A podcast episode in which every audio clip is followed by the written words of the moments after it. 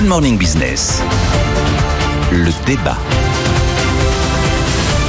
Alors il y a des nouvelles règles pour ma prime rénov à partir du 1er janvier. Ça va être à la fois plus généreux et plus compliqué. C'est un peu comme le pacte euh, budgétaire C'est l'ambiance, européen. ouais. Mais Nicolas, en tout cas les artisans ils sont pas contents. hein. Oui, alors ils ont, ils ont écrit à Elisabeth Borne en lui disant ne faites pas cette réforme le 1er janvier.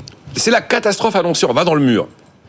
Et dans pense- 10 jours. hein. Voilà, je pense qu'ils n'ont pas tort. Alors, quelle est l'idée? L'idée, c'est que jusqu'ici, à ma prime rénov, on peut y accéder pour euh, changer des fenêtres, euh, changer une chaudière, Ouais. isoler un mur, petits travaux. On a ma prime rénov. Euh, eh bien, euh, l'année prochaine, on aura- si on fait des petits travaux, on touchera beaucoup, beaucoup moins. Et pour avoir le, le jackpot, des montants cette fois-ci très très fortement revus à la hausse par l'État, il y aura trois il y aura types de chantiers qu'il faudra mener pour pouvoir prétendre à une belle ma prime rénov. En, en parallèle. Soit un chantier global, tu fais tout, Ouais, tu- Les- du, du sol au plafond, la rénovation intégrale, ou alors changer une chaudière euh, fossile contre une non fossile. Là, là, on est éligible. Ou alors faire au moins deux types de travaux. Mhm. Fenêtres et isolation des murs, fenêtres et chauffage. Et mais c'est parce que les petits travaux, ça sert à rien. Oui. Alors, l'histoire, c'est qu'effectivement, on s'est rendu compte que des petits travaux, on n'obtenait pas les résultats énergétiques et que les classements FG avaient du mal à finalement à changer de note. Et donc, on a modifié le dispositif. Au début, je me suis dit, ah, c'est peut-être une, euh, une ruse de la part des pouvoirs publics, en mettant un dispositif finalement relativement difficile d'accès, parce que que dit la CAPEB, que disent les artisans? Vous vous rendez compte? Oui, effectivement, ma prime rénov va être beaucoup plus généreuse. Mais pour accéder à cette prime rénov très généreuse, il faudra avoir une énorme facture. Et donc un reste à payer quand même très important malgré l'aide d'État. Et donc le reste à payer sera si important que finalement les gens vont renoncer parce qu'ils pourront pas se le payer et il y aura plus de prime rénov. Voilà ce qu'ils disent. C'est peut-être pas complètement impossible. Au début, je me suis dit, bah, c'est une belle ruse du gouvernement.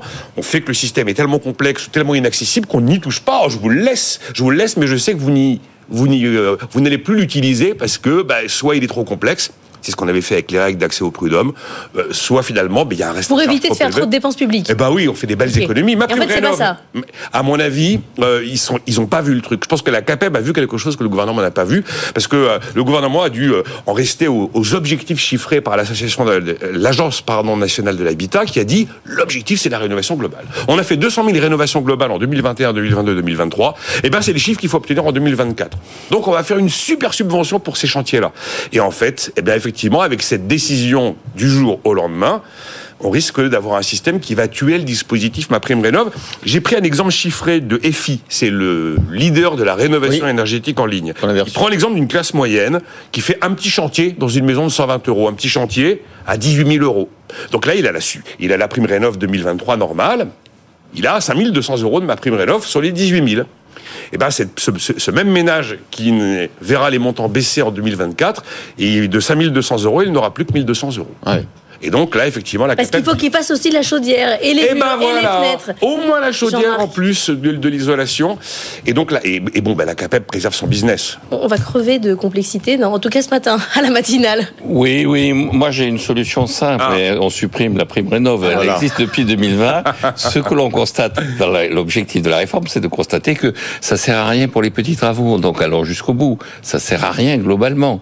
Alors l'enjeu financier est pas énorme. hein. C'est budgété à hauteur de 2 milliards d'euros. C'est pas énorme non plus pour la CAPEB. hein. Ça représente à peine 1% du chiffre d'affaires du secteur. Donc on peut considérer qu'ils peuvent trouver l'équivalent de 1%. Et donc moi j'aurais mes trois remarques sont simples. La première, l'ANA qui gère ça, ça s'appelait au début l'Agence nationale d'amélioration de l'habitat. Et Nicolas Sarkozy a dit on garde le même, le même La nage. l'ANAH, mais euh, on supprime le A parce que ça y est, l'habitat est amélioré. Donc, euh, elle, a, elle a rempli sa mission, cette agence. Donc, première solution, première décision, on supprime l'ANA. Deuxième décision, je dirais simplement aux gens de la CAPEB, si vous voulez effectivement exister, ayez des clients et pas des subventions. C'est pas comme ça qu'on devient un Vous allez vous faire des amis chez les Et donc, artisans, euh, hein. Et pas- ayez des clients, allez voir les gens si les gens le ont font, ils besoin. le font aussi, vous savez. Oui, mais écoutez, une fois qu'on rénove son bâtiment, les gens qui le font ont aussi un intérêt à rénover leur bâtiment parce qu'ils consomment moins d'énergie. Le Peut-être but, qu'ils sont, c'est de consommer légitime- non, moins mais peut-être qu'ils d'énergie. sont légitimement inquiets que les, les Français ne rénovent pas suffisamment parce qu'effectivement, il y a une sorte de. On voit bien, cette année, c'est un peu l'année où il y a un peu un recul sur tous ces chantiers euh, de la transformation énergétique. Et donc, euh, il faut une incitation quand même, il faut, non? Et oui, et cette incitation, c'est de faire en sorte que le coût de l'énergie incorpore une taxe carbone, parce Ah, que voilà. c'est ça l'objectif. Et la donc, fin, euh, à la fin des fins, la troisième la marque, prime rénov une taxe carbone. Vous supprimez la prime rénov et vous incitez les gens à être plus économes par une taxe carbone. Ça ne veut pas dire que vous augmentez globalement la pression fiscale. Vous réorientez la pression fiscale sur le véritable enjeu du moment, qui est la lutte contre le réchauffement climatique. Jean-Marc Daniel, le sado fiscaliste finalement. Oui, Mais pas bah, du tout, c'est pour ça que je viens de corriger en disant ça veut ouais. pas dire ah, il est de mauvaise foi là. J'ai pas dit on n'augmente pas la pression fiscale, on réoriente la pression Qu'est-ce qu'on fiscale. baisse comme impôt alors? Mais on supprime l'impôt sur le revenu. Ah, ça, ça commence Ah, à devenir prime intéressant. l'impôt sur le revenu. Non, alors je me suis, je, je- L'essence à Oui. 4 euros, on augmente le prix de l'énergie, on supprime l'impôt sur le revenu. Ça, à c'est mon avis, ça le va très bien passer dans l'opinion. Supprimer l'impôt sur le revenu, Ah bah qui est quand oui. même payé par ceux qui ont le plus de sous, et, mais le, et le paquet de cigarettes à 25 euros, alors que c'est ceux qui ont le moins de sous qui fument le plus. Et je me pose toujours des questions quand je vois comme ça la CAPEP qui prend les devants.